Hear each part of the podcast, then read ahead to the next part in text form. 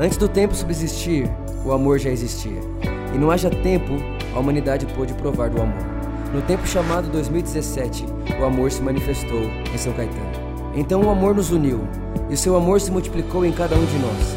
Já não poderíamos pensar em outro nome a não ser o nome dele. Então, quando nos perguntaram o nosso nome, respondemos: por amor. Por amor a Jesus, por amor à igreja, por amor a você. E essa é a igreja que vemos, uma igreja onde Jesus é suficiente, uma igreja onde fazemos tudo por amor, por amor a Jesus, por amor ao próximo e por amor às nações. Uma igreja feliz, uma igreja próspera, uma igreja produtiva, uma igreja generosa, uma igreja para todos, uma igreja que admira a beleza, uma igreja de discípulos, uma igreja estimada, uma igreja ilimitada, uma igreja que ama ser igreja. Amém. Irmãos, é, nós vamos continuar aqui a nossa série e eu realmente estou muito empolgado para essa mensagem de hoje, muito, mas muito mesmo. Assim, sabe, tem, tem dia que a gente está empolgado, mas tem dia que parece que, que vem um, um, um dobro de empolgação. E eu estou muito empolgado para essa mensagem de hoje. Nós vamos continuar a nossa série, A Igreja que Eu Vejo. E hoje eu quero falar a respeito de uma igreja que ama ser igreja. Fala para quem está do seu lado, eu amo ser igreja. Fala, fala mais forte, fala, eu amo ser igreja. Irmãos, a verdade é que quando a gente para para pensar na palavra igreja, quantas coisas não podem vir na nossa cabeça. Mas antes de, de mais nada, eu queria só tirar essa, essa realidade, ou enfim, é, é, colocar a gente para pensar de um outro lugar, levando a entender que igreja não é um prédio, tá? Quando eu falo uma igreja que ama ser igreja, eu não estou falando de um prédio, eu não estou falando de uma instituição religiosa, eu não estou falando de uma denominação, quando eu falo igreja, eu estou falando do ser. Uma igreja que ama ser, eu estou falando do ser. A igreja é nós. Né? Somos eu, sou eu, é você, nós. Né? Quando nós estamos aqui, nós somos igreja. Irmãos, a verdade é que quando eu, se eu e você se encontrar para um café, a gente está na igreja. A gente é igreja, nós somos a igreja. A Bíblia vai dizer que a igreja é o corpo de Cristo. Então, a igreja somos nós. Não tem como esse prédio ser um corpo, mas tem como nós sermos um corpo. A igreja somos nós. Então é dessa perspectiva que eu queria conversar com você aqui hoje à noite. Uma igreja que ama ser igreja, que ama ser o corpo de Cristo, que tem o seu privilégio fundamentado em meu Deus do céu. Eu sou igreja. Eu sou igreja. E quando eu parei para pensar sobre essa mensagem sobre aquilo que eu conversaria com vocês, eu comecei a, a, perceber que existem muitos atributos que a Bíblia dá para nós, a igreja. Por, por, exemplo, um dos que eu mais gosto, a Bíblia diz que nós somos propriedade particular de Deus. Irmão, já parou? Uma coisa, é ser, uma coisa é ser propriedade de Deus, outra coisa é o texto dizer propriedade particular. Uma coisa é você falar assim, ah, eu sou de Deus. Outra coisa é você falar, Ele disse que eu sou só dele. É diferente, a, a, a, ideia é diferente, a cabeça é diferente, o, o, motivo é diferente. Então a gente é propriedade particular de Deus. Outra coisa que a Bíblia diz é que nós somos um povo eleito.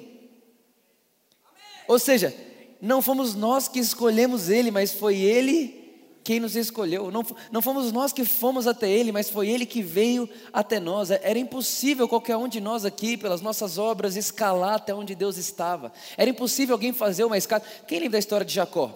Você lembra da história de Jacó quando teve uma visão? A escada saía da terra ou a escada saía do céu? Do céu, por quê? Porque era impossível ter uma escada da terra que tocasse o céu, precisava ter uma escada ao contrário, que sai de cima para baixo. Irmãos, nós fomos esse povo, nós somos esse povo eleito que Deus olhou e disse: Ele nunca chega em mim, mas eu vou ir buscar eles. Eu vou ir atrás dele. Irmão, isso é ser um povo eleito. Outra coisa que a Bíblia diz é que nós somos as delícias de Deus.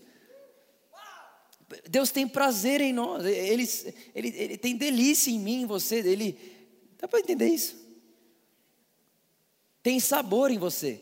Deus conhece o seu sabor, Deus, Deus conhece você a ponto de dizer: vocês são a minha delícia. Uma outra coisa que a Bíblia diz que nós somos é o alvo do amor de Deus. Nós temos o, o, o alvo, o, alvo de, o alvo de Deus é a igreja, o mundo, as pessoas, gente. O alvo de Deus é gente. Irmão, só disso que eu falei aqui para vocês já é motivo suficiente para a gente amar ser igreja. Somos povo exclusivo, raça eleita, nação santa, sacerdócio real as suas delícias, os seus representantes. Mas eu quis de alguma forma, gerar três pontos aqui que fundamentassem todo o resto. Então eu queria que você viesse comigo nesses três pontos que eu quero falar com você, abrindo sua Bíblia em Colossenses capítulo 1. Se você tem sua Bíblia com você aí, abra comigo em Colossenses capítulo 1. Nós vamos ler o versículo 13 e 14.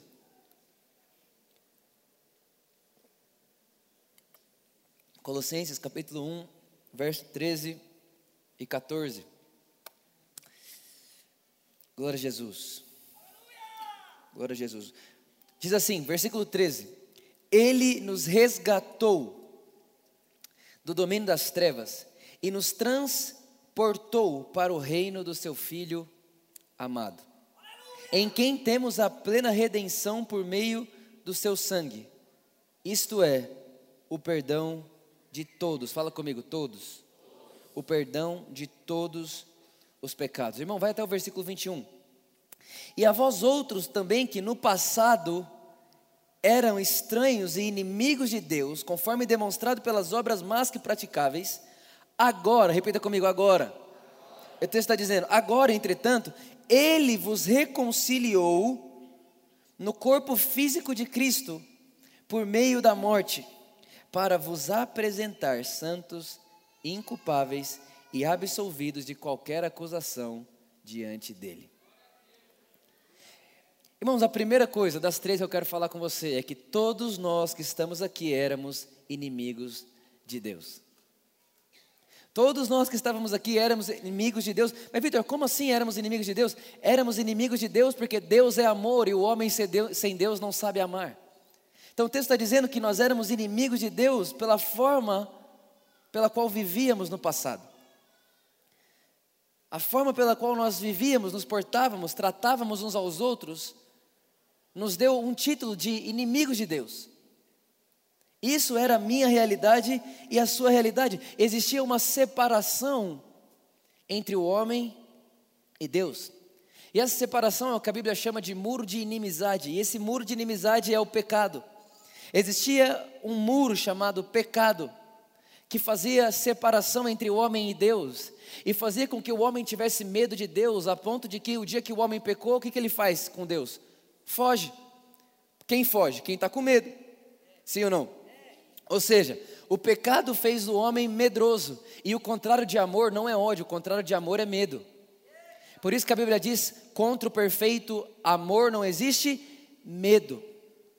Contrário de amor não é ódio, é medo. O homem se tornou o contrário do que Deus é ele se tornou fugitivo, medroso, ele passou a agir através de culpa, através de condenação. E isso gerou no homem um comportamento de inimigo de Deus, mas graças a Deus, graças a Deus que ele foi até onde nós estávamos. Não foi Adão que foi aonde Deus estava, não foi o homem que foi aonde ele estava, foi Deus que veio até onde o homem estava. E aí ele pega o homem, e a Bíblia vai dizer que ele transporta o homem do reino das trevas para o reino da sua maravilhosa luz. Quem foi que fez isso, irmãos? Foi Deus. E aí ele vai dizer: como que ele fez isso? Através do seu sangue. Fazendo o quê? Nos perdoando de todos os pecados. Irmãos, talvez isso seja uma das coisas que mais precisam estar na nossa consciência nesses dias. O perdão dos pecados. Eu não sei você, mas eu já fui o tipo de pessoa que, se eu acordar de manhã fizer o devocional, Deus está olhando para mim assim. Eu fiz o devocional, Deus está olhando para mim. Li minha Bíblia, Deus está olhando para mim. Saí de casa orando, Deus está olhando para mim. Aí no outro dia de manhã, acordei, acordei atrasado. Não fui fazer o devocional, Deus já faz. Uhum. Já tem umas pessoas se, se, se vendo. É nós, eu era assim também. Não, aí Deus agora virou de costas para a gente. Ou senão Deus está olhando para você e falou: Uau, você fez o seu devocional hoje, você leu a sua Bíblia hoje, meu Deus do céu, olha, estou impressionado. Aí você tem um pensamento que você sabe que não é seu. Aí você fala: Meu Deus, ele virou as costas para mim de novo. E aí, durante muito tempo da minha vida, eu vivi como se Deus virasse para mim e desvirasse, virasse para mim e desvirasse, virasse para mim e desvirasse. Então, irmão, eu pedia perdão até pelo que eu nem sabia que estava pedindo perdão. Deus, eu quero te pedir perdão até pelos pecados que eu nem sei que eu cometi, mas eu quero te pedir perdão, porque eu não quero que nada te deixe de costas para mim. E era uma vida de escravidão, onde eu achava que para Deus continuar de face, face a face comigo dependia de mim. Eu achava que para a face de Deus, que é o seu favor, a Bíblia diz que quem olha para o Senhor nunca mostra decepção. Ou seja, quando você está com a face de Deus olhando para você, a sua, a sua vida vai, a sua face vai brilhar como o sol, a Bíblia diz. Ou seja, eu achava que para Deus permanecer olhando para mim, eu tinha que comprar isso de alguma forma. Como? Pedindo perdão de pecado toda hora. Deus me perdoa porque eu pensei isso, Deus me perdoa porque eu fiz aquilo, Deus me perdoa por causa de. Meu Deus do céu, olha o pensamento que passou aqui agora. Deus, acabei de invejar esse cara. Meu Deus, acabou de passar essa pessoa. Meu Deus. Irmão, eu era alucinado. Preso nessa realidade. Mas o texto está dizendo que através do sangue dele, nós temos plena redenção, isto é, o perdão de todos os pecados. Agora presta atenção. Mateus capítulo 3, Jesus aparece. Quando Jesus aparece, a Bíblia diz que João olha para ele e diz o quê? Esse é o Cordeiro de Deus que faz o quê? Que tira. Que faz o quê, irmãos? Tira o pecado do mundo. Lembra que eu falei que o, o, existia um muro, o muro da inimizade? Qual era o nome do muro? Pecado. O que, que o Cordeiro de Deus veio fazer? Agora, você já parou para pensar por que, que é o Cordeiro? Vou te explicar por que, que é o Cordeiro. Existia uma, uma tradição judaica, Deus ensinou o povo apontando para Cristo. Nós sabemos aqui que toda a velha aliança, na verdade, é um apontamento para aquilo que viria depois. Presta atenção, era mais ou menos isso. Eu sou um simples pecador. Eu preciso oferecer sacrifício pelo meu pecado, porque desde, Adão, desde a queda de Adão, né, sem sacrifício de animais não há perdão. A Bíblia já é repleta disso, a gente não consegue gastar tempo estudando sobre isso agora. Mas eu tinha que fazer o quê? Eu tinha que pegar um animal levar esse animal até o sacerdote, que era da tribo de Levi, os representantes de Deus na época. Pegava um, um, um, cordeiro perfeito, sem mancha, sem mácula, sem nada, levava para o sacerdote e falava: Esse daqui é o meu sacrifício pelo meu pecado. O sacerdote, ele não olhava para mim, que estava trazendo o cordeiro, ele olhava para o cordeiro. Não importa se, o, se quem, o pecador que está trazendo o animal está descalço, está de meia, está de saia, está de sunga, não importa. Pode estar tá vestido do jeito que for o sacerdote nunca olhava para quem trazia o cordeiro, ele olhava para o cordeiro.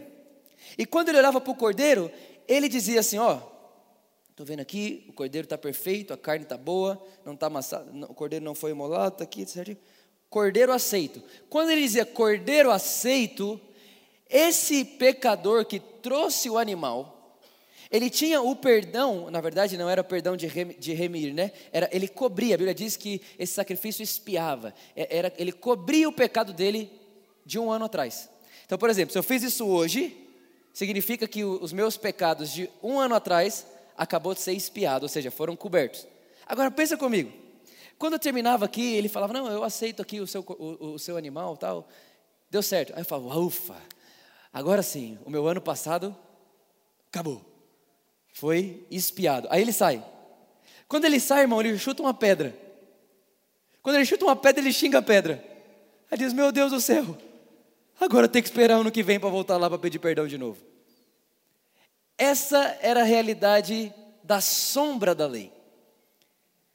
Quando ele acabou de sair dali, acabou de pensar uma coisa que não devia, falar uma coisa que não devia, ele olhava e pensava: agora lascou, porque eu tenho que esperar ano que vem para ano que vem de novo ser aceito de novo o meu sacrifício para isso que eu acabei de pensar e falar, ser perdoado.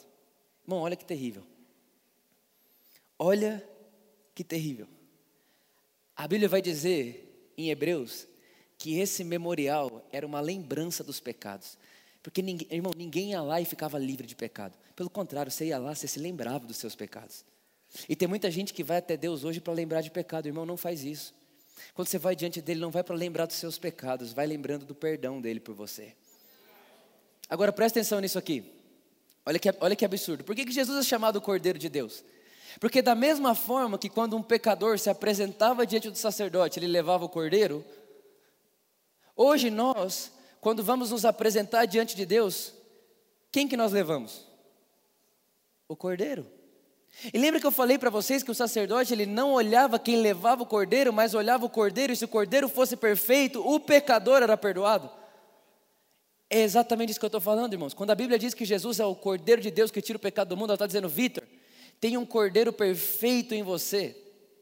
Ele está à sua disposição e você pode se apresentar diante de Deus não importando qual o seu traje, não importando qual é a sua, a sua, a sua, posição atual, não importando quem você é, não importando o que você fez, e você pode se apresentar diante dele com um cordeiro na mão, e quando ele vê o cordeiro, o cordeiro é tão perfeito, que esse cordeiro não é mais um cordeiro que cobre os pecados, esse cordeiro é tão perfeito porque não é, um, não é, não é sangue de homem, é o sangue do próprio Deus. Esse cordeiro é tão perfeito que ele não só expia pecados por um ano, mas, Vitor, você pode se apresentar diante de Deus com tanta confiança, com esse cordeiro na mão, que quando o pai olha para esse cordeiro, ele olha e diz: Esse cordeiro é capaz, suficiente por ele mesmo, numa única obra, de satisfazer, de satisfazer e de arrancar o pecado de todo mundo. Irmãos, nós temos paz com Deus. Nós temos paz com Deus por causa do Cordeiro de Deus que tira o pecado do mundo. E, irmãos, o, te, o texto de Hebreus vai dizer: esse sangue foi derramado de uma vez por todas, não precisando mais de novos sacrifícios. Esse, esse, esse sangue de Cristo ele é tão suficiente, irmão, que, que não precisa de novos sacrifícios para ser perdoado de novo. E, e aí gente, é como se a gente vivesse o tempo inteiro: Deus virou as costas para mim, e aí Deus agora não virou as costas para mim, e agora será que Deus está me vendo? Será que agora Deus está me vendo? Não, irmãos, isso acabou. A obra de Cristo na cruz ela é tão suficiente, tão poderosa, que de uma única vez, uma vez por todas, o sangue de Cristo derramado naquela cruz, ele foi tão satisfeito e tão aceito que uma vez derramado, não precisa de mais sacrifícios. Não precisa, não resta sacrifícios. Irmãos, você, vocês, nós, você é perdoado. Nós somos perdoados. Quem está entendendo o que eu estou falando aqui? Agora, olha que loucura.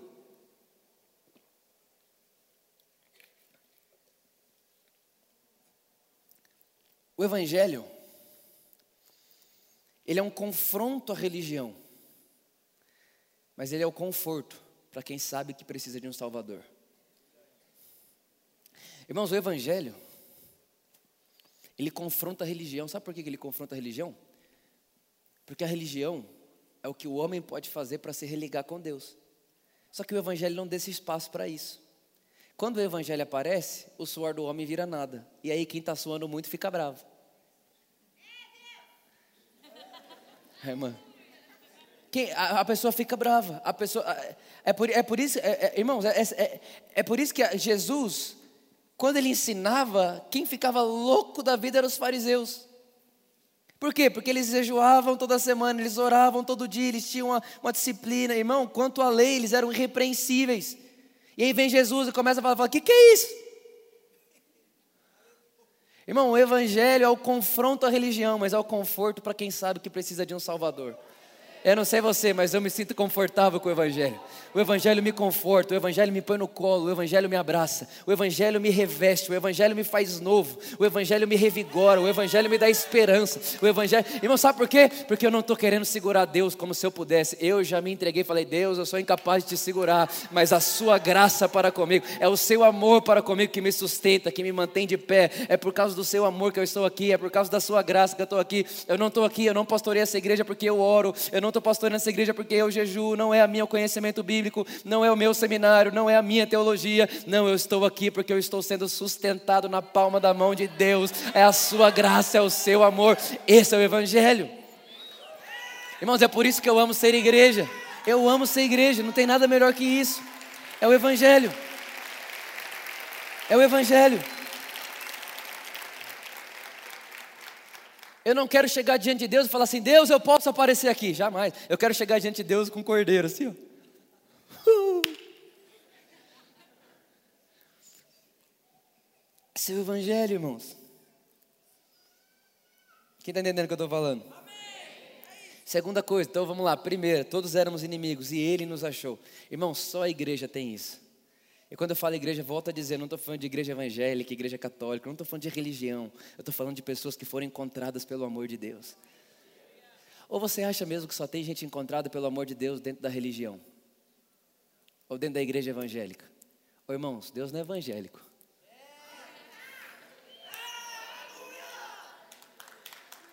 Vou falar mais uma vez: Deus não é evangélico, Deus não é católico, Deus não é religioso. Quando Deus apareceu, Cristo apareceu. É isso. Da mesma forma que onde tem luz é porque tem sol, aonde tem Cristo é porque Deus resolveu aparecer. Esse é o Evangelho. Agora, olha só, primeira coisa então, nós éramos inimigos, ele nos encontrou, o seu amor. Segunda coisa, nós somos uma nova criação. Irmãos, isso é poderoso. Você conhece esse texto de cor, 2 Coríntios 5,17. Aquele que está em Cristo é nova criatura. As coisas velhas ficaram e tudo novo se fez. Irmãos, nós somos uma nova criatura. Agora, olha o que diz aqui o capítulo 3, versículo 9 de Colossenses. Eu preciso ler isso para você, é muito poderoso. Nós somos uma nova criação. O apóstolo Paulo vai dizer lá em Gálatas até o seguinte: ele fala, gente. Em Cristo não importa mais circuncisão ou incircuncisão, não importa mais do que é, o que não é, se é grego, se é judeu, se é bárbaro, se é cita, se é homem, se é mulher. Irmãos, Paulo dizendo: em Cristo o que importa é que somos nova criação. É, é simples, irmãos, é mais simples do que parece. É, é, é muito simples. Aquele que Jesus disse: Como que eu faço para ver o reino de Deus? Como eu faço para herdar a vida eterna? Jesus respondeu: Tem que nascer de novo. É uma nova criação. É uma nova criatura.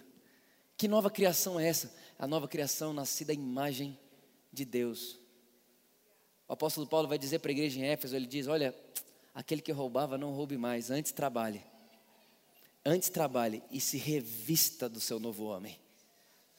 Irmãos, nós só precisamos concordar que nós não somos mais o velho. E agora nós somos o novo. Eu sou uma nova criatura. Eu sou uma nova criatura. O pecado não tem poder sobre a minha nova criatura. Olha o que diz: Não mentai uns aos outros, pois já vos despistes do velho homem com suas atitudes, e vos revestistes do novo homem que se renova para o pleno conhecimento segundo a imagem daquele que o criou. O irmão está aqui. Está dizendo, Paulo está dizendo para a igreja em Colossenses: não mintam mais. Mas por que não mintam? Porque mentir é errado? Por que não minta? Porque não mentir está na lei, está na lei para não mentir? Não, não é mais sobre a lei. Não minta, porque vocês nasceram de novo. Não minta, porque agora vocês estão revestidos de um novo homem. Não minta, porque esse novo homem que vocês estão revestidos agora é Cristo. E se não combina com Cristo mentir, não combina com você mentir também. Então, não é não minta, porque se você mentir, você não vai para o céu. Não é não minta, porque se você mentir, você vai deixar de ser salvo. Não é não minta, porque se você mentir, Deus não vai te abençoar. Não, não, não, irmãos, é não minta, porque mentira não combina mais com o seu novo homem. Você é uma nova criação. Você foi feito novo.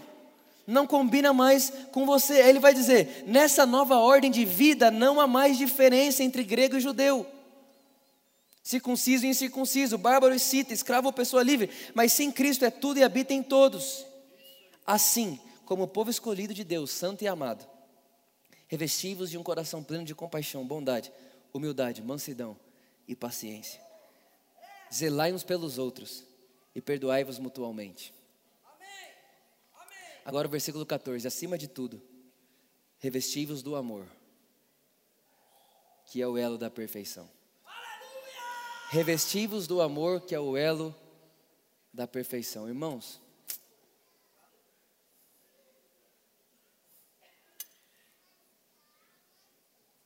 a Bíblia diz que contra o amor não há lei.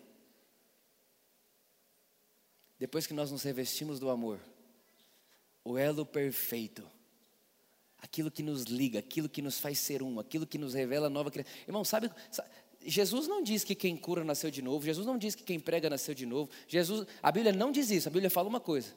A Bíblia diz que o nascido de Deus ama. O nascido de Deus faz o quê?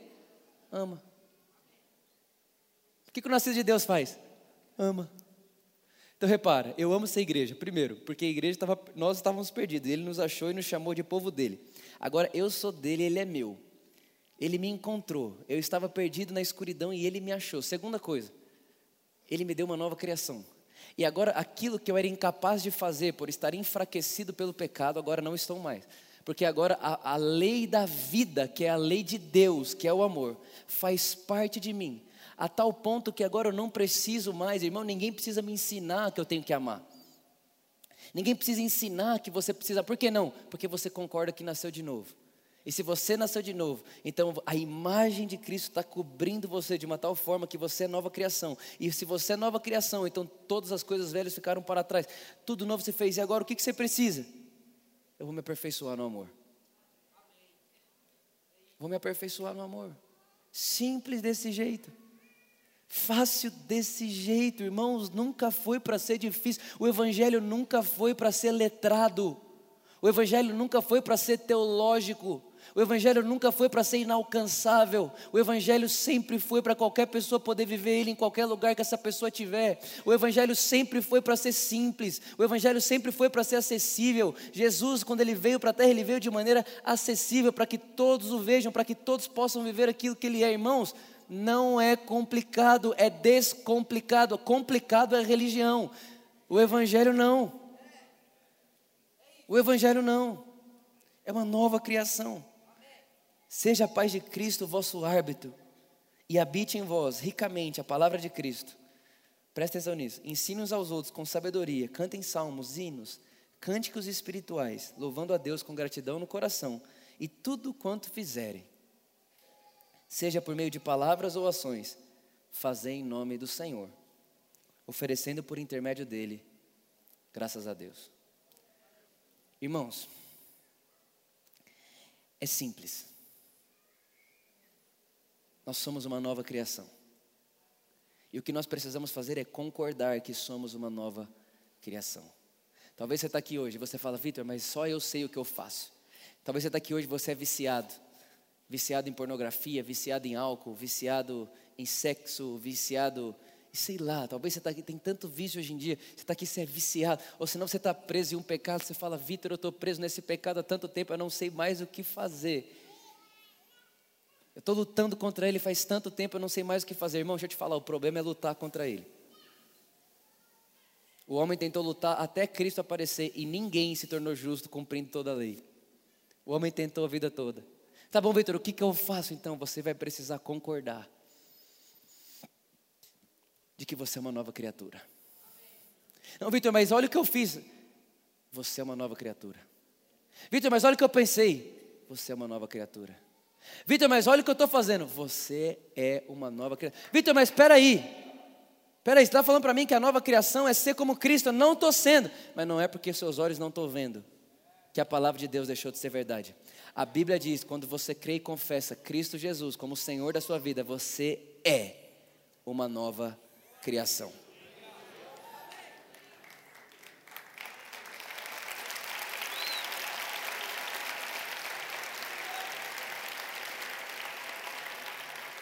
O apóstolo Paulo, ele chegou um dia numa pessoa. Essa pessoa tinha cometido, ela tinha feito, é, se relacionado com uma mulher que não deveria. E o apóstolo Paulo chega nesse irmão, nessa, nessa pessoal da igreja de Coríntios, e ele diz o seguinte: gente, vocês se esqueceram que vocês são corpo de Cristo? Vocês se esqueceram que vocês são corpo de Cristo? E tudo que vocês estão fazendo, Ele está fazendo com vocês. Irmão, repara, o apóstolo Paulo não chega condenando, o apóstolo Paulo não chega falando, ah, oh, você fez isso, você precisa se converter. Vai ver, não foi salvo. Vai ver, não é. Vai ver, não pode. Não, irmãos, ele, ele afirmou, ele disse, ei, vocês se esqueceram que vocês são corpo de Cristo. Deixa eu te falar um negócio, irmão. Toda vida de pecado na vida de crente é por esquecer que nós somos a justiça de Deus em Cristo. E quando nós perdemos a consciência, a realidade da nossa identidade, então nós passamos a agir como se não fôssemos aquilo que Deus diz que somos. Mas tem uma coisa, irmãos, e a boa notícia é essa: que aquilo que fazemos não muda aquilo que Deus fez em nós.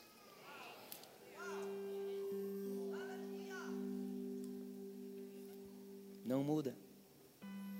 Por que não muda? Porque você não se tornou uma nova criação pelo que você fez. Se você não se tornou uma nova criação pelo que você fez, não tem o que você faça para desfazer o que Deus fez. E por último, irmãos, esse eu queria muito que você lesse comigo, 2 Coríntios, capítulo 5, verso 19. Primeira coisa, nós éramos inimigos, ele nos achou. Nós estávamos longe, ele se aproximou. E Ele deu a nós essa realidade de entendermos que somos seu povo, somos eleitos, exclusivos dEle, propriedade particular dEle. Segunda coisa, Ele nos fez nova criação, irmãos, nós podemos amar. O amor de Deus mora em nosso coração e agora que estamos providos do amor de Deus, nós podemos amar qualquer pessoa, em qualquer lugar, em qualquer circunstância. Essa é a beleza do Evangelho. Você pode ver Jesus, ele sempre olhava para as pessoas e dizia: Ei, vai e faça o mesmo. O desejo de Deus, irmãos, é que você faça pelas pessoas aquilo que você vê Deus fazendo por você. Isso é ser uma nova criação. Você olha para Deus, Deus te ama, você ama. Você olha para Deus, Deus te perdoou, você perdoa. Irmão, de verdade, de verdade, de verdade. Cadê a complicação nisso aqui? Você olha para Deus, Deus, Deus, Deus guardou rancor do seu pecado? Deus guardou rancor do dia que você fez mal para ele? Não, então você vai olhar para o seu irmão, você vai guardar rancor do dia que ele te fez mal? Não, é simples. Agora, a religião precisa de uma lei para dizer: se você não perdoar o irmão que te fez mal, Deus não perdoa você. Irmão, isso é impossível de acontecer. Por quê? Porque Deus não vai deixar de me perdoar porque eu não perdoei. Eu estou dizendo que Deus é menor que eu. Deus me perdoou porque Ele me perdoou. Porque Ele é Deus. E porque Ele pode fazer isso. Só que tem uma coisa, irmãos: quando a minha consciência abre, quando os meus olhos se abrem e eu percebo, meu Deus, eu fui tão perdoado. Meu Deus, eu fui tão aceito. Meu Deus, eu fui tão amado. Irmão, quando essa consciência abre, e essa consciência só vem com a nova criação, quando eu creio em Cristo. Quando isso abre, irmão, acabou. Ninguém precisa falar para mim, perdoe, eu vou perdoar. Ninguém precisa falar para mim, dá, eu vou dar. Ninguém precisa falar para mim, não faz, eu vou fazer, irmão. Por quê? Porque a lei de Deus opera em mim. É a lei de Deus que opera em mim. Eu fui emancipado da carne, irmãos, acabou para mim. Deus amado, olha o que diz. Pois Deus estava em Cristo, presta atenção, Deus estava em Cristo, reconciliando consigo mesmo o mundo. Bom, isso aqui é português. Deus estava em Cristo reconciliando consigo mesmo o mundo. Espera aí. Deus estava em Cristo reconciliando o mundo. Deixa eu te perguntar. Nessa história que a gente acabou de ler, Deus reconciliando o mundo, qual foi seu papel?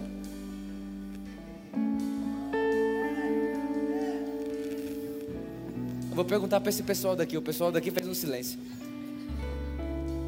O texto está dizendo: que Deus estava em Cristo reconciliando o mundo. Nessa realidade, Deus em Cristo reconciliando o mundo, te pergunto, irmãos, qual foi o seu papel?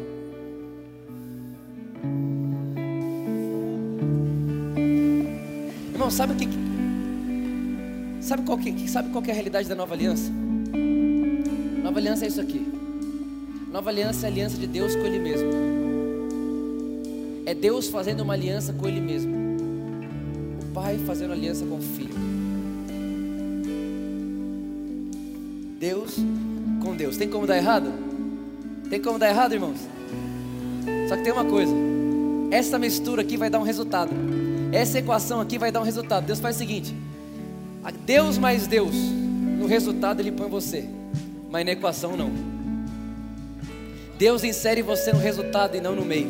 Deus insere você no resultado e não no processo.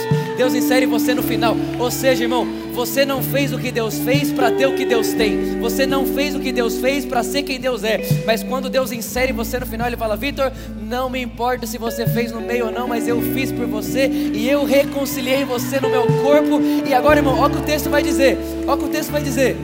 Não levando em conta a transgressão da humanidade. Deus estava em Cristo reconciliando com Ele mesmo o mundo, não levando em conta a transgressão da humanidade.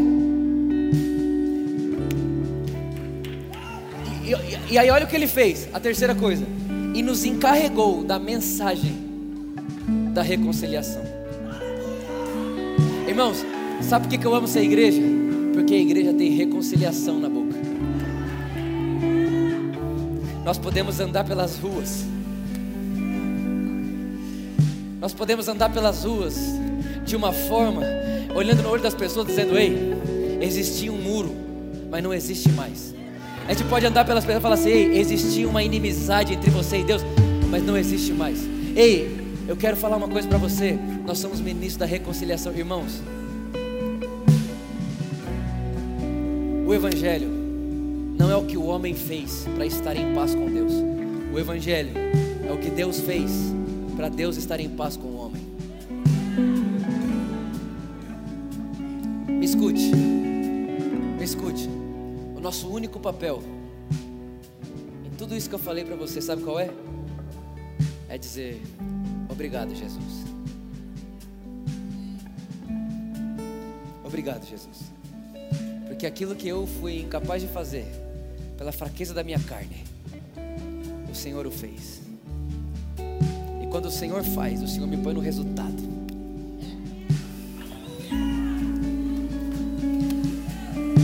E agora, por causa disso, eu vou viver para o amor. Eu vou viver para amar. Porque agora eu estou provido de amor. Irmãos, eu não sei você, mas eu creio que nós vamos chegar um dia como igreja, que a igreja não vai ser conhecida como resistência, como quem vai contra o assunto, contra quem vai contra o diferente, a igreja é conhecida como quem vai batalhar pelo direito do homem. Eu creio que a igreja vai ser conhecida como o povo que ama.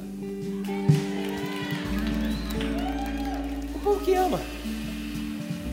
Alguém olha e fala, Vitor, mas isso não é levar o evangelho a um simplismo? Irmãos, é diferente. Foi Jesus quem disse: vocês amarem uns aos outros, o mundo vai reconhecer que o Pai me enviou. Jesus disse que a forma do mundo reconhecer que ele foi enviado é o amor. Agora, irmãos, amar quem merece ser amado, amar quem a gente isso não é amor, isso é troca. Amor é dar. Amor é não esperar em troca. Amor é dar sem esperar nada. Sabe, sabe, irmão? Sabe o que a gente precisa fazer? A gente precisa amar as pessoas assim. Ah, não, estou amando ela aqui porque eu quero levá-la para a igreja. Não, estou amando ela aqui porque. Não, irmão, eu estou amando porque eu só sei amar. Eu, tô, eu, só sei fazer isso. Mas por que, que eu só sei? Porque eu sou uma nova criação. Mas por que você é uma nova criação? Porque eu fui achado por Deus. E quando Deus me achou, Ele me fez isso. Ele me transformou nisso. Eu estou em paz com Deus. E a minha mensagem para o mundo não é tenham medo dele. Pelo contrário, é Ele está em paz com vocês. Ele está em paz com vocês.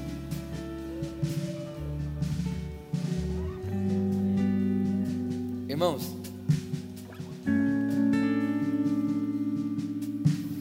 amo ser igreja. Eu amo demais.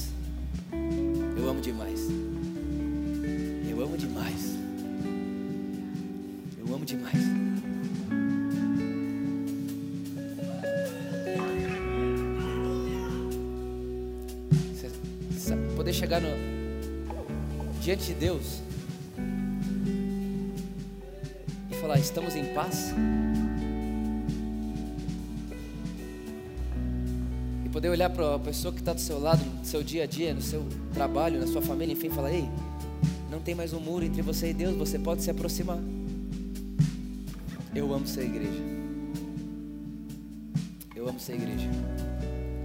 Que a igreja pode viver para o amor. Quando vivemos para o amor, então vivemos para Deus.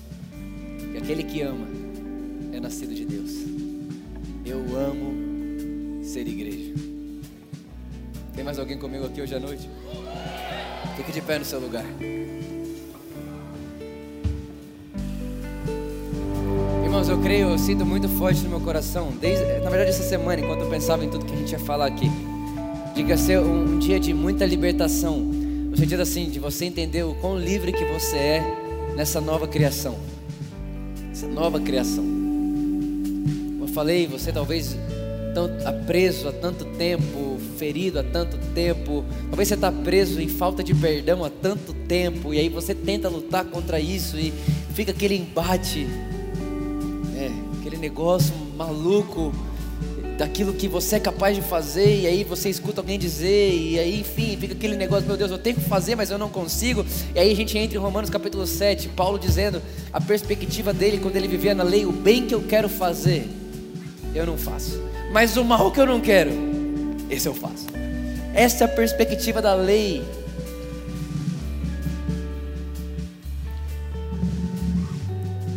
Mas a Bíblia vai dizer, o próprio apóstolo Paulo vai dizer em Romanos: Mas vós morrestes para a lei, a fim de viver para Deus. Essa nova criação que eu estou falando com você aqui hoje. Vitor, tá bom, mas qual que é o seu conselho? Eu preciso de uma coisa prática, é simples. Você vai concordar com Deus. Na hora que vier o pensamento, na hora que vier a sensação, na hora que vier aquela sensação de aquela tristeza, ou aquela prisão, ou mais uma vez aquela vontade, você vai fazer, sabe o que? Eu sou uma nova criação. Você vai fazer, eu sou uma nova criação. Eu sou a justiça de Deus em Cristo. Aí tá vindo aquele monte de pensamento, mentira. Olha o que você está pensando, olha o que você está querendo fazer. Você vai falar, eu sou uma nova criação. Não, mas é impossível o seu pensamento, olha o seu cérebro enlouquecendo. É impossível, olha o que você está com vontade de fazer. Você está com vontade de matar quem te feriu. Você, você não tem coragem de perdoar. Você é viciado. E você vai estar assim, ó. Eu estou dando tanto ouvido para Jesus e a Sua palavra que eu não consigo mais ouvir essas mentiras. Essas mentiras não fazem mais parte da minha vida. Eu sou uma nova criação. Eu sou uma nova criação. As coisas velhas se passaram. Tudo novo se fez. Irmãos, eu amo ser igreja. Você é livre. Você não é a sua carne. Você não é o seu pecado. Você não é o seu pecado. Deus não te chama de pecador, porque Deus vê o cordeiro. E quando Deus vê o cordeiro, o cordeiro é aceito, quem trouxe o cordeiro é santo. Você é santo. Você é santo. Vou falar de novo. Você é santo. Você é justificado. Você é aceito. Você foi lavado pelo sangue de Cristo Jesus. Quem te lavou, quem te purificou foi o sangue de Cristo. Essa é a verdade sobre você, irmão. Descanse nessa verdade. E isso vai produzir a verdadeira santidade. A verdadeira santidade não é fruto de regra. A verdadeira santidade é fruto de um coração emancipado com a obra de Cristo, que recebeu um toque da cruz, toque de vida eu estava morto, agora vivo. Eu era inimigo, agora sou amigo. Eu estava perdido, ele me achou. Eu sou uma nova criação. As coisas velhas se passaram. Tudo novo se fez. Essa verdade está sobre você. Essa verdade está sobre nós. E ninguém pode tirar isso de você. Irmãos, essa é a vontade de Deus povo nascido dele, com sua natureza, que pode andar pela terra como ele andaria, amando pessoas, sem perguntar quem, sem perguntar quem e sem esperar nada em troca. Quando você fizer por alguém, não espere algo em troca. Esse é o amor de Deus. Agora, de verdade, é ou não é um povo irresistível? Irmão, fala a verdade, é ou não é um povo irresistível? Um povo que ama. Um povo que ama. Um povo que ama, um irresistível, um povo que ama, um povo que perdoa, um povo que dá, um povo que olha com carinho, um povo que olha com cuidado, um povo que abraça, um povo que não julga, um povo que aproxima, não exclui, um povo que traz para perto e não abandona, um povo que não rejeita, mas atrai. Irmão, é isso. Eu amo ser igreja. A Bíblia diz: Cristo em nós é a esperança da glória. Jesus, muito obrigado pelo seu amor, pela sua graça. Obrigado, Jesus, porque o Senhor é a nossa vida. O Senhor é o nosso motivo, o nosso porquê. Nós nascemos de novo, somos nova criação. Nós te agradecemos isso nessa noite. Em nome de Jesus. Amém. Amém. E amém. Amém.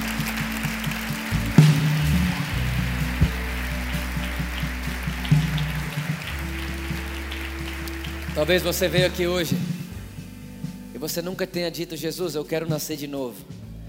Talvez você veio aqui hoje e você fala, Vitor, tá, eu quero, eu quero dar minha vida para Jesus hoje. Eu quero dar a vida para Jesus, eu quero me tornar essa verdade. Eu quero ser uma nova criação. Talvez você está aqui hoje e nunca, você nunca fez isso, nunca foi te dada essa oportunidade. Ou talvez essa é a primeira vez que você ouve de forma nítida Jesus batendo a porta do seu coração. A Bíblia diz que Jesus está batendo a porta do nosso coração e quem quiser pode abrir e ele vai entrar. Se você está aqui hoje à noite e você fala, eu quero dar minha vida para Jesus hoje, eu quero ser uma nova criação hoje. Eu quero, eu, eu, quero me entregar a essa verdade hoje. Eu quero mudar de vida hoje. E quando eu falo, irmão, eu falo de entregar a vida para alguém que é doce. Não estou falando de religião, não estou falando da igreja evangélica, não estou falando da por amor, estou falando de Jesus aqui. Jesus está aqui nessa noite olhando e dizendo: Ei, vinde a mim todos vós que estáis cansados e sobrecarregados, e eu vos aliviarei eu vos aliviarei. Tirarei de vós o fardo pesado de vocês e vou dar a vocês o meu que é leve. É um convite aberto a todos. Se você está aqui, você fala, Vitor, eu quero. É muito simples. A Bíblia diz que todo aquele que crê com seu coração e confessa com a sua boca que Jesus é o Senhor, será salvo. É muito simples. Nós vamos ter um momento agora. Eu vou orar daqui, eu vou falar daqui, você repete comigo aí do seu lugar. Nós vamos declarar que Jesus é o Senhor, que é o dono da nossa vida e é crer nisso e está feito. Ok? Tá feliz ainda? Mas aqui nós vamos fazer com todo mundo junto, se você já fez ou não. Vamos fazer isso todo mundo junto como uma família. Vamos dizer junto comigo, Senhor Jesus. Hoje à noite eu te dou minha vida. Eu declaro, você é meu Senhor, o meu Salvador. Eu sou uma nova criação. Eu fui achado por você. E a partir de hoje, viverei para o amor. Obrigado, Jesus, porque eu estou em paz com Deus.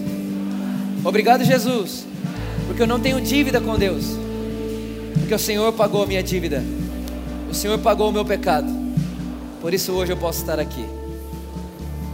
Amém, amém, amém, amém. Deixa eu perguntar para você. Aonde está você que fala para mim, Vitor, foi a primeira vez que eu fiz isso na minha vida? Levante sua mão onde você está, a gente tem um presente para te dar, um abraço para te dar. Você fala, Vitor, é a primeira vez que eu faço isso. Temos uma pessoa lá, temos outra pessoa lá, outra pessoa lá, outra pessoa lá, outra pessoa lá. Levante sua mão bem alto. Levante sua mão bem alto. Outra pessoa lá, outra pessoa lá, outra pessoa lá. Levante sua mão bem alto. Levante sua mão, levante sua mão. Levante sua mão, outra pessoa lá, outra pessoa lá, outra pessoa lá. Levante sua mão. Aleluia! Aleluia! Aleluia! Escute. Você que levantou sua mão, talvez você que não levantou sua mão, mas fez isso hoje pela primeira vez. Nós temos um presente para te dar, um abraço para te dar, e nós queremos receber você aqui como igreja, tá bom? Como família, como eu falei para vocês, igreja é ser, somos nós. Então nós queremos receber você como igreja, então não importa onde você estava. Se você fez essa oração hoje a primeira vez, sai do seu lugar rapidinho, vem para cá. Aleluia. Tem mais alguém vindo aí? Aleluia. Vocês que vieram aqui na frente, só vem mais um pouquinho mais para cá, só para a gente ficar mais perto aqui ainda. Vem, vem mais para cá. Vocês que vieram aqui na frente, deixa eu contar uma coisa para vocês. A Bíblia diz que ninguém pode ir até Ele se o Pai não trouxer. Jesus disse isso. Então a verdade é que foi, foi o Pai, foi Jesus que trouxe vocês aqui hoje. Talvez vocês pensaram, ah, vou lá na Por Amor hoje, sei lá, alguém convidou, alguma coisa assim. Mas eu queria só dizer para vocês que a verdade é que foi Deus que trouxe vocês. E Ele não trouxe vocês porque Ele conheceu vocês ontem. Ele trouxe vocês porque Ele já sonhava com vocês. A Bíblia diz: desde antes da fundação do mundo, nós já estávamos nele. Ele já pensava em cada um de nós. Já tinha você em Deus desde antes da fundação do mundo. Repara nisso, que loucura. Eu sei que você fala, não, mas isso é loucura. É mesmo, não dá para explicar, mas dá para experimentar. É o que nós fazemos todos os dias, experimentamos esse Deus que é inexplicável, mas que dá para tocar, que dá para provar. Você está aqui hoje é porque Deus escolheu você e chamou você desde antes da fundação do mundo. Ele já conhecia, ele conhece sua história. A Bíblia vai dizer que tem seu nome na palma da mão de Deus. E tem uma outra coisa que ela vai dizer que é uma das mais legais. Ela diz que toda vez que alguém faz o que vocês acabaram de fazer, que é levantar a mão e dizer: Eu preciso de um Salvador. Esse Salvador que eu preciso é Jesus. A Bíblia diz que quando isso acontece, o céu ele entra em festa.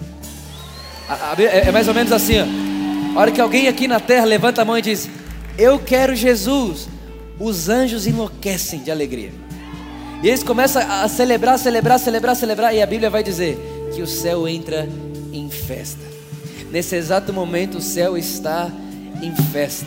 O céu está em festa, o céu está em festa. Por quê? Porque vocês que estão aqui disseram: Eu quero dar a minha vida para Jesus. Eu quero dar minha vida a Jesus. Eu vou dizer para vocês: não tem nada melhor do que isso. A partir de hoje não existe nada que te separe de Deus. Você e Deus têm ligação direta. Ele mora em você, vocês são um. E não tem nada que a gente faça para deixar de ser. Depois que Ele se tornou um com a gente, não tem o que a gente faça para Ele deixar de ser um com a gente. O Espírito Santo mora em vocês. É o Deus na terra, o Espírito Santo mora dentro de cada um de nós. E Jesus disse que Ele nos ensinaria sobre o amor de Deus. Vocês vão perceber que no dia a dia de vocês vai começar a aparecer uma coisa na cabeça. Meu Deus, o que, que é isso? O que, que é isso que eu estou me sentindo amado do nada? O que, que é esse abraço que parece que eu acabei de ganhar? É o Espírito Santo. O que, que é isso que acabou de vir na minha cabeça que eu sou amado? O que, que, que é esse negócio que parece que tem alguém falando comigo? É o Espírito Santo. É Ele. Ele mora dentro de vocês. E Ele vai ensinar Jesus para vocês. E de verdade, escuta uma coisa: vocês são salvos só por causa da graça de Deus. Não foi nada que vocês fizeram e nem nada que vocês deixaram de fazer. É por causa de Deus. A salvação é plano de Deus que começa em Deus e termina em Deus. Ele faz tudo. E Ele atraiu você, vocês para Ele hoje à noite. Para a gente aqui é uma alegria poder olhar no rosto de cada um de vocês e ser esse mensageiro que a Bíblia diz. Nós fazemos o apelo de Deus, Ele faz o seu apelo por nosso intermédio. Então, uma alegria para nós poder olhar no olho de vocês e dizer: Ei, tá tudo bem, você está em paz com Deus. Você está em paz com Deus. Deus é por você e não contra você. Deus é a seu favor e não contra você. É um prazer para gente. Nós amamos vocês. Nós amamos vocês do fundo do coração. E aqui vocês têm uma família. Como eu falei, igreja é ser. Igreja é ser. Vocês têm uma família. Vamos celebrar bem alto mais uma vez a vida deles. Então, essa é a sua semana. Essa semana vai ser poderosa. Deixa eu perguntar só uma coisa. Quem aqui que estava na semana passada essa semana ceiou em casa? Deixa eu ver, tem alguém que ceiou na sua casa? Levante sua mão assim. Isso, isso, isso. Semana que vem, então, nós vamos ter a nossa ceia, como eu falei para vocês, nós vamos falar. Vai ser bem legal. Eu realmente quero incentivar você a estar aqui. Uh, Vamos falar sobre a realidade do que é o corpo, do que é o sangue e da verdade que isso gera dentro de cada um de nós, tá bom? A, a segunda coisa e a última para a gente poder ir embora é que amanhã, 10 horas da manhã, amanhã, 10 horas da manhã, vai abrir as inscrições para o próximo Como Somos, tá bom? Então, o, o Como Somos é, da, aqui da nossa igreja é o lugar onde você vai conhecer a igreja. Você fala, ah, eu quero me membrar na igreja, o que, que eu faço? É o Como Somos. Então, amanhã, 10 horas da manhã, no site da igreja, vai estar liberado para você fazer sua inscrição, tá bom? Então é igrejaporamor.com.br, você entra lá, faz sua inscrição para a gente fazer mais um Como Somos aqui na igreja. Está feliz ainda, irmãos? Obrigado, Jesus. Nós celebramos o Senhor. Obrigado pelo seu amor, pela sua graça. Que o amor de Deus, a graça de Jesus, a amizade do Espírito Santo esteja com todos vocês e que seja uma semana de dor na bochecha, de tanta alegria, de tanta felicidade. Nós somos ministros da reconciliação. Nós estamos em paz com Deus. Amo vocês. Um beijo no coração.